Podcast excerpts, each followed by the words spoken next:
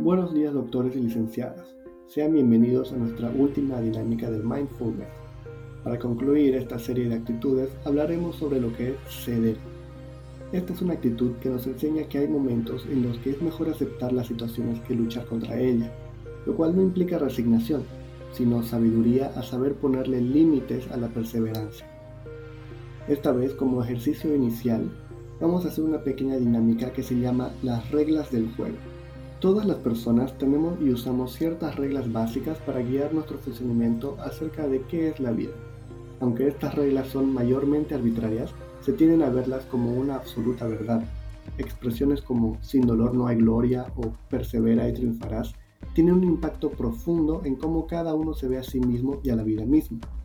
Por tanto, en este ejercicio vamos a emplear 10 segundos en identificar las reglas más básicas con las que vamos a operar en cada una de las diferentes áreas. Entonces, siéntanse libres de pausar el podcast si fuese necesario y recuerden que estas reglas pueden ser dichos o expresiones. Comencemos. Primera regla, acerca de las relaciones con los demás, como la confianza, lealtad, competencia.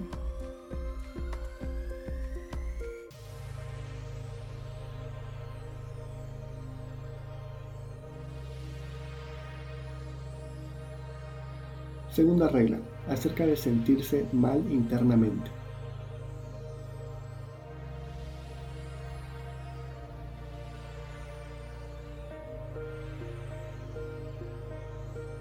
Tercera regla, acerca de superar obstáculos en la vida.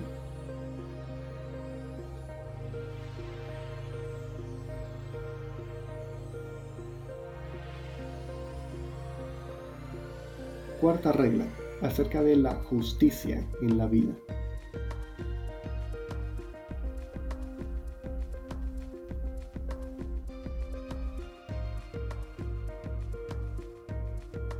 Y quinta regla sobre su relación consigo mismo.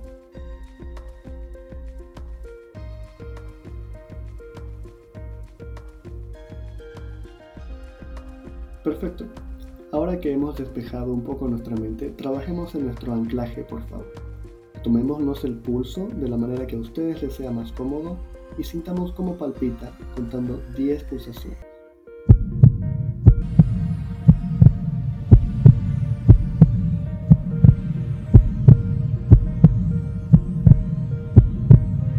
Ya sabemos lo importante que es tomar conciencia del presente mediante el anclaje, así que con todo eso en mente sigamos. Sin soltar nuestro pulso, iniciemos con la actitud de ceder.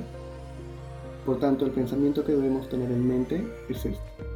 Permito que las cosas sean como son, sin aferrarme a ellas.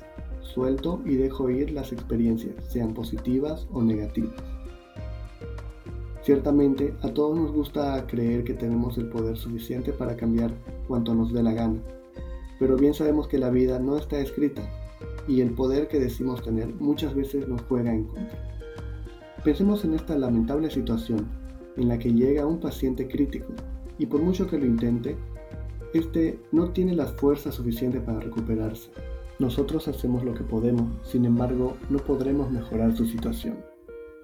Sabemos que es un momento crítico y por naturaleza podríamos sentirnos insuficientes e incluso algunas veces culpables, pero debemos ser conscientes de que el dolor las emociones y las sensaciones desagradables son algo normal y humano, de lo que no es necesario escapar, sino de lo que se puede aprender.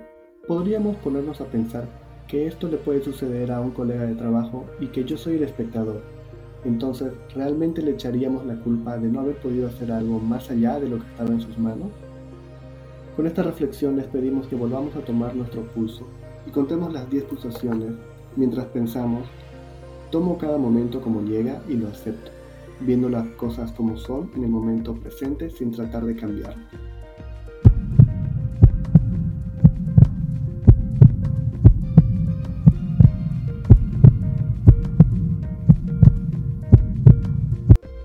No se olviden de su pulso, ya que como dijimos es su ancla al presente y al pensamiento positivo. Dentro de cada latido que sienten en el dedo está la fuente de su paz. Y con esto podemos dar por terminado el podcast. Les agradecemos mucho haber trabajado con nosotros. De parte del equipo de practicantes de psicología, me despido de ustedes, deseándoles mucha paz en lo que esperamos pueda ser un nuevo estilo de vida. Tengan todos buenos días.